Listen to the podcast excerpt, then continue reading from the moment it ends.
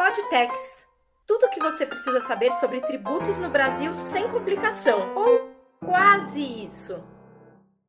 O grupo de trabalho da reforma tributária divulgou, em 6 de junho, seu relatório final. Ainda não é o texto que será apresentado pelo relator, porém já dá uma ideia da temperatura de alguns temas. Nesse episódio, analisamos os principais pontos do documento. Meu nome é Bárbara Mengardo, eu sou editora de tributos do Jota e estou aqui novamente com Maria Carolina Gontijo, a Duquesa de Tex, para mais um Podtex. E hoje o tema é, novamente, porém, com algumas novidades, reforma tributária. Isso porque, como eu falei antes, foi liberado o relatório final do GT da reforma tributária. O texto em si deve ser apresentado pelo relator da reforma, deputado Agnaldo Ribeiro, nas próximas semanas. A ideia é que na primeira semana de julho esse texto seja votado na, no plenário da Câmara e depois siga ao Senado. Aqui a gente vai analisar então alguns pontos que já vieram um pouco dentro do esperado, né? IVA dual, é, algumas previsões de alíquotas e regimes diferenciados, algumas coisas sobre imposto seletivo, enfim, vamos tratar desses temas. Mas, primeiro, Duquesa, queria passar para você e já puxar um tema.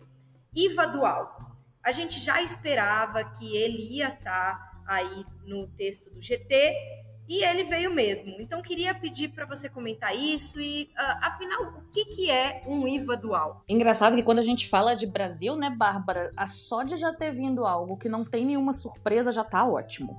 É, o relatório do grupo de trabalho veio sim, bem alinhado com todas as discussões que a gente viu nos últimos 90 dias lá, lá na Câmara, e, e, não tem nenhum tipo de surpresa absurda. Então vamos, vamos, vamos colocar assim a bola no chão para a gente entender realmente o que está em jogo aqui. A gente está falando da substituição de cinco tributos, na realidade. Então a gente vai substituir o IPI, o PIS, a COFINS, o ICMS e o ISS por um novo imposto que vai ser o IBS o imposto sobre bens e serviços e mais um imposto seletivo. A gente vai explicando aos poucos sobre isso. Esse IBS, o ideal mesmo, vamos falar assim, o melhor cenário do mundo, seria que ele realmente fosse único, só um imposto, sem ter essa fase que a gente chama de dual. Então, se ele fosse somente um, né, sem, sem precisar se preocupar com alíquotas diferentes, essa questão dos estados, de fato seria o melhor dos mundos, mas é muito complicado hoje, no cenário que a gente tem, de pensar numa reforma que abarcasse, né, que, que caminhasse nesse sentido. Então, o IVA dual ele é o que a gente tem para hoje, dentro das nossas possibilidades. E o que, que é isso? Ele vai ter, o IBS ele vai ser praticamente dividido né, entre uma parcela nacional que aí ficaria né, a unificação dos impostos é, dos tributos federais, e a gente teria um subnacional, se é que a gente pode chamar assim, é, que seria praticamente a junção do ICMS com o ISS. É, por que essa divisão? A questão é mais pela que, é, da questão da gestão né, dos recursos. A gente tem uma fase ali que vai ali para o federal, vai uma arrecadação direta para o federal, e a gente vai ter uma simplificação aí, juntando o que iria para o estadual e municipal em uma fase só. É, a ideia é que esse IVA dual, essa, esses dois, vamos dizer assim, essas duas fases do IBS, tenham as regras mais harmônicas possível, porque a ideia é que num futuro bem próximo a gente consiga juntar isso e deixar essa fase dual para trás, porque a ideia é, aparentemente, isso está tá, inclusive no relatório do GT, deixar isso, deixar os entes um pouco mais confortáveis, porque no futuro eles vão perceber que podem colocar e que a gestão vai ser compartilhada e que vai funcionar. Mas nesse primeiro momento, por uma questão até de, de negociação, a gente ficou dessa forma. É o ideal? Não é o ideal, porque a gente ainda tem um pouco de complexidade. Mas já é um grande ganho e uma melhora muito grande em comparação com o que a gente tem hoje no Brasil. É sempre importante a gente trazer isso porque às vezes as pessoas elas têm dificuldade de entender, quando a gente está falando de reforma, elas têm uma dificuldade de pensar assim: ah, mas o que vai mudar? Porque as pessoas não entendem exatamente como que calcula ICMS, como que calcula crédito de piscofins. Então, elas não sabem o, o manicômio que a gente vive, né, quem está lidando com isso no dia a dia, e o avanço que essa reforma representa, não só para todo mundo que trabalha com isso, né, que está diretamente, mas para a gente como cidadão também, de ter uma transparência, de ter uma uma ideia melhor do que a gente está pagando e como a gente está pagando. Então, na realidade, é assim que funciona esse IVA dual. Uma, uma concessão que foi feita, é, lógico, acho, é, era algo natural, a gente já esperava, mas a ideia é que ele seja o mais parecido possível para que a gente consiga, num futuro próximo, aí, pensar num IVA único. E acho que vale destacar que o IVA dual, a ideia é que ele seja não cumulativo, ou seja, gere créditos, e que esse creditamento seja amplo. Então, hoje em dia, a gente vê muita discussão na esfera administrativa e no judiciário em relação a o que gera crédito de PIS e COFINS, por exemplo. Ah, o que é insumo gerando créditos de PIS e COFINS? Essa esse tipo de discussão tende a acabar na, após a reforma tributária, né, com um creditamento bastante amplo. Outra característica desse IVA seria a possibilidade de cálculo por fora. Né? Então, diferentemente do que a gente tem hoje, a gente não teria tributos entrando na base de cálculo de outros tributos. Então, isso é o chamado cálculo por fora. E aí já queria emendar outro tema que saiu aqui no relatório do que em relação a alíquotas diferenciadas e regimes específicos. A gente tem visto muito nesse ambiente de debates em torno da reforma, a gente tem visto muitos setores pleiteando é, regimes específicos, dizendo da importância de uma alíquota menor, e no final isso foi, de uma certa forma, contemplado também no relatório do GT, certo? Certo, Bárbara. O que a gente não consegue fazer, por mais que o cenário ideal fosse de uma alíquota uniforme, que a gente tivesse o menor tipo ah, de diferenciação possível, é, que fosse o mais uniforme possível, é, justamente para a gente ter essa simplicidade. Alguns setores, sim, o, o, próprio grupo de trabalho entendeu que fica muito difícil se a gente tiver determinados setores que tenham a mesma carga. Então, na realidade, o que eles vão ter são essas alíquotas diferenciadas, e aí não vai ser setorial, e isso é uma das coisas que é, ficou bastante clara no, no, no relatório do grupo de trabalho. A ideia é que isso seja específico, então determinado tipo de bem, determinado tipo de serviço ou o que for, é, vai ter aquela alíquota é, diferenciada. A gente lembra que, sim, quando a gente tem alíquotas diferenciadas, isso pode acabar acarretando numa complexidade maior.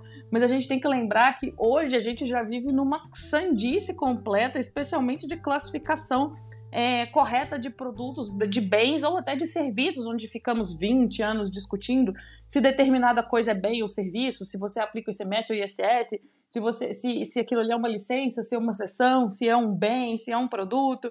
Então, assim, hoje a gente já vive em, uma, em um emaranhado de normas terrível sobre esse tipo de classificação.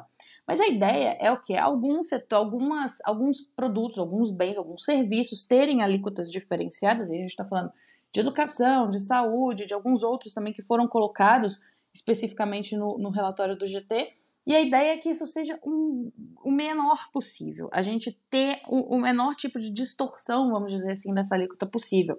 Por quê? Porque quem vai fazer esse, esse esse trabalho, né? A gente vai colocar, por exemplo, todos os produtos com uma mesma alíquota, todos os bens e produtos com uma mesma alíquota. E aí fica aquela questão, tá, mas e aqueles produtos que a gente não quer que as pessoas consumam? Aqueles produtos que têm álcool, aqueles produtos que fazem mal para o meio ambiente, aqueles produtos que fazem mal para a saúde, como é o caso de cigarros, bebidas alcoólicas. Então, para isso foi criado o imposto seletivo, justamente para não contaminar o IBS. Porque hoje, muitas das vezes, a gente faz isso também através da alíquota do ICMS e do IPI. Então isso acaba virando uma confusão maior ainda. Então quem vai fazer esse trabalho, é, nesse caso, né, de aumentar a carga de alguns produtos, vai ser o imposto seletivo. Então o imposto seletivo vai vir para aumentar a carga, para desestimular o consumo de determinados bens e serviços que façam mal ou para a saúde ou para o meio ambiente, enfim, que tenham ali essa, esse, esse cunho é, social, né, de saúde social. Então, assim, a gente está caminhando sim para uma simplificação a gente está caminhando para a simplificação possível, porque também não adianta a gente pensar que a gente vai conseguir colocar todos os setores de uma alíquota uniforme, é o melhor dos mundos, mas assim, é, aí o único problema é como você mesma colocou, Bárbara, que todo mundo passa a querer também, todo mundo passa a querer trabalhar para pleitear nisso. E é isso que a gente tem visto nessas últimas duas semanas. Duquesa, você já trouxe um outro tema muito relevante, que é a questão do imposto seletivo. Como você bem disse, a ideia é que ele seja um tributo extrafiscal. Então, a ideia é que ele não seja um tributo uh, que vise arrecadação, mas sim, como você bem salientou, desestimular determinados comportamentos pela sociedade. E eu acho que aí, aí queria saber a sua opinião também, Duquesa, eu acho que aí teve uma certa, uma certa surpresa, que foi o texto do GT não prever exatamente quais é, bens ou serviços ou setores estariam contemplados. Né? Ele chega a citar que internacionalmente esse tributo incide é, sobre fumo e bebida, mas não chegou a cravar, né? deixou isso para ser regulamentado posteriormente. Mais uma vez, o que a gente vê, Bárbara, são essas, essas forças que a gente é, vê operando em cima da reforma tributária. Por quê? Porque hoje cada um, é lógico, está interessado ali naquele pedacinho que faz sentido, né? A isso as empresas, os setores todo mundo vai tentar defender ali a melhor, a, a, a melhor situação tributária que puder para o seu setor. O que a gente muito provavelmente vai ver, né, como, a gente, como a gente já adiantou, a questão de é, fumo, a questão de álcool, que aí é uma questão que é completamente. É, não, não, não cabe nem discussão. Mas é, eu acho que aí o GT ele evitou tocar um pouco nesse assunto justamente para não é, vamos dizer assim, aumentar ali essa tensão que possa existir entre determinados setores que pod, possam ou não apoiar a reforma é, por conta disso. Mas eu acho assim, isso tem sido uma, uma coisa que está estabelecida no mundo e tem funcionado muito bem. Então eu acho que a gente vai conseguir o imposto seletivo, talvez não vá ser o maior problema que a gente vai enfrentar aqui, mas ele é essencial a gente tirar esse caráter extrafiscal, como você falou, de dentro do próprio IBS para a gente não contaminar. Hoje a gente tem isso através de créditos, a gente tem isso através do IPI, ou a gente tem isso através do próprio ICMS, e isso acaba virando uma confusão quando a gente tem benefícios fiscais envolvidos. Então, isso é, tornar, vai se tornar mais simples quando a gente tiver a aplicação é, do imposto seletivo. Vale destacar que o JPRO Tributos tem acompanhado muito de perto essa questão da reforma tributária. Fizemos um relatório no dia, logo depois que foi enviado, o que foi disponibilizado, aliás, o relatório do final do GT. Nós fizemos um documento, mandamos para os assinantes, bastante completinho, com todos os, os detalhes principais. E aí, Duquesa, acho que voltando um pouco à questão dos, é, das alíquotas diferenciadas, um tema que acho que é, tem também uma certa polêmica, digamos assim, é a cesta básica. Né?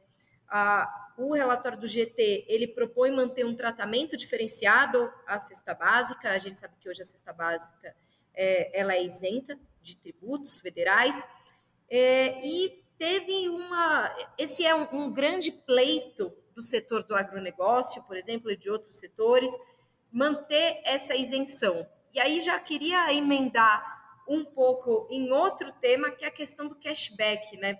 O, o, executivo tem pautado bastante que seria melhor você ter um sistema de cashback ao invés da isenção à cesta básica. Mas afinal, o que, que é esse tal desse cashback? Vamos lá, porque a ideia da isenção ou a ideia da, da, da redução de alguma coisa que possa, por exemplo, beneficiar as pessoas com a renda, né, situação financeira mais, mais vulnerável, é sempre muito sedutora. Todo mundo gosta bastante. Então, quando a gente fala, sempre existem essas ideias. O problema é que quando a gente está falando de tributação, nada é muito simples. Então, se você vai ali colocar, por exemplo, é, uma, seja qual for, né, qual tipo de, de redução for, em cima da tributação, por exemplo, de um queijo, todos eles serão beneficiados. Não interessa se é um queijo normal, um queijo simples, ou se é um queijo chiquérrimo consumido apenas pela alta renda todo mundo vai ter essa, essa redução, essa isenção, seja o que for. Esse é um grande problema. Por quê? Porque você acaba, é, o Estado, vamos dizer assim, subsidiando é, pessoas que não precisam. Esse é, é, é, é o resultado. Por mais que seja simples, é, e isso a gente já viu em outras pautas também, ok, vamos tirar a tributação, justamente para ajudar as pessoas mais simples. O que a gente acaba fazendo é uma questão indiscriminada e que acaba beneficiando aquela pessoa que não só poderia, como deveria estar pagando o tributo sobre aquilo ali. Então a gente vê isso é, é, especialmente relacionado, por exemplo, a alguns itens que podem ser considerados de luxo dentro da cesta básica. A gente fala, por exemplo, de peixes mais nobres, a gente fala de. São questões que, quando a gente olha e pensa, nossa, mas um peixe nobre vai ser considerado e tal, é porque a gente não consegue distinguir o tipo do peixe para dar uma tributação especial para ele. Se já está confuso do jeito que está, imagina se a gente for quebrar em mais classificações ainda. Então, a ideia do cashback, ela é muito boa, e olha que eu já fui muito reticente a ela. É, por, justamente por duvidar do seu funcionamento, mas ela demonstrou que ela funciona muito bem. É, a questão do cashback é devolver essa parcela do imposto diretamente para quem precisa. Então, como é que funcionaria isso? A gente teria a tributação normal, né, do, dos itens, a gente pagaria os tributos normais, e aquelas pessoas que estão ali em condição, né, uma situação financeira mais vulnerável, que são integrantes, né, que estão ali dentro de programas sociais do governo, alguma coisa assim, conseguiriam, e esse mecanismo também não ficou claro por enquanto no, no, no relatório do GT, elas conseguiriam receber de volta esse valor ali em tributos é, para elas é, numa conta, numa espécie de CAD único, enfim, existem várias possibilidades, mas a ideia é ressarcir essas pessoas especificamente né, aquela pessoa de renda de X até X, você vai faz uma política mais direcionada e com isso você consegue fazer uma política mais abrangente e uma política mais eficiente. Então, em vez da gente, por exemplo, reduzir a tributação, às vezes a gente consegue fazer com que essas pessoas não paguem a tributação, a gente consegue talvez até uma isenção via cashback. Então, isso também é uma proposta justamente para a gente eliminar uma das coisas que a gente já falou aqui no Podtex também, que é a questão da regressividade. Porque quanto mais a gente fala de pessoas que têm ali pouca renda, né, pouca disponibilidade financeira, mais essa renda está voltada para consumo. Então essas pessoas elas consomem praticamente tudo que elas ganham. Então proporcionalmente elas pagam muito mais tributos do que uma, alguém que não tá, não, não esteja numa situação tão complicada financeiramente falando. Então, é, é olhar para essas pessoas e fazer uma política mais direcionada. Tem alguns ali que críticos da ideia do cashback, mas ele tem funcionado de uma maneira satisfatória, onde a gente já viu aqui no Brasil a aplicação dele, especialmente, por exemplo, no Rio Grande do Sul, e é uma coisa que a gente pode tentar fazer funcionar e vai ser direcionado exatamente para quem precisa. A gente precisa racionalizar o nosso sistema tributário e deixá-lo mais eficiente. Então, para essas pessoas, não adianta a gente simplesmente fazer falar de uma redução ou uma isenção ampla porque a ideia é a gente direcionar de fato para quem precisa. Pois é, a ideia do cashback acaba sendo você mudar um pouco o foco daquele benefício, né? O benefício não está nos produtos, tá no consumidor final, né? Então, seria uma forma, a gente já falou um pouco aqui da diferença entre tributação da renda e tributação do consumo, mas seria você trazer um pouco dessa questão mais social para a tributação sobre consumo. Em geral, essa questão está um pouco mais na tributação sobre a renda. É, outro tema, Duquesa, que queria tratar com você, esse tema ainda bastante polêmico e ainda um pouco dificultando as negociações aí para pensar no texto final da reforma, é o Fundo de Desenvolvimento Regional, FDR. É, esse fundo ele está previsto no relatório final do GT e ainda tem algumas discussões sobre ele, mas queria que você comentasse um pouquinho esse tema. Vamos lá, esse assunto deu o que falar nos últimos aí nos últimos 10 dias, a gente ouviu bastante sobre ele. Mas o que é o fundo regional, né, de fato? O que a gente chama de FDR. É, Para compensar né, o fim dessa, dessa guerra fiscal, é, a ideia é que seja criado um fundo, e aí quem vai alimentar esse fundo é que é o objeto da confusão toda, mas seria um fundo para promover regiões menos desenvolvidas. A ideia é que esse dinheiro seja empregado para reduzir desigualdades, para promover inovação, para promover. Existem os guias que a gente viu dentro do, do relatório do GT, mas muito superficialmente. Mas um pontinho que veio no relatório do GT trouxe essa confusão toda que a gente está falando, que era o quê? A possibilidade desse fundo ser financiado, e aí no, no relatório veio, né, principalmente, primordialmente, enfim, pela União. Esse é um tema que, quando a gente viu isso lá na PEC 110, a gente via essa, a questão do FDR sendo pensado como um percentual do IBS. Então, o percentual do IBS iria para o Fundo de Desenvolvimento Regional e ali ele conseguiria fazer essa distribuição para os estados. A ideia agora que os estados querem é que esse seja um fundo alimentado e financiado, exportado pela própria União. Aí é que a gente está vendo essas confusões de discussão. Por quê? Porque é, alguns estados, por exemplo, que sabem que já não vão receber, não querem é, destinar parte do seu IBS para isso, tem medo da questão é, do, do, valor, né, de, de, de uma eventual queda na arrecadação, então tudo é muito incerto. É, a questão do FDR apresentada, eu acho que também passou como se fosse uma questão de uma, uma negociação importante que foi feita para a gente levar essa discussão da, da reforma. Eu acho que sem a, o apontamento da questão do FDR, a gente não iria avançar no campo político, porque é um ponto extremamente importante e sensível, não só para os deputados, mas principalmente também para os senadores. E ali no Senado a gente tem né, a paridade entre os estados, então vai ser uma discussão no Senado bastante complexa. Então, eu acho que a gente tinha que realmente pensar nisso. Agora tem que pensar como é que vai ser colocado, justamente para não virar outro ralo, torneira aberta, ralo aberto, né? Porque senão a gente vai trocar simplesmente um sistema complicado e difícil, que hoje a gente tem a guerra fiscal, por estados que vão ficar ali, aquela questão sempre dependentes, vamos dizer assim, do FDR. O FDR precisa ter políticas muito bem traçadas, precisa ter diretrizes muito bem traçadas, ser muito bem fiscalizado, para a gente ter certeza do emprego desses recursos. Vale destacar que os estados e os municípios sempre tiveram um papel bastante relevante né, na discussão da reforma tributária. Um dos principais motivos, inclusive, para se pensar nesse IVA dual, que foi o primeiro tema que a gente tratou hoje nesse episódio, foi também os estados e municípios diminuir um pouco essa, essa desconfiança, digamos assim, e, e, e, esse medo de perda de arrecadação por parte dos estados e municípios, né, pela junção dos tributos. Tudo ainda está muito incerto quando a gente fala nesse tipo de, de é, divisão, vamos dizer assim. E aí todos os estados correm para ou criticar ou, ou externar seu próprio medo com relação a isso.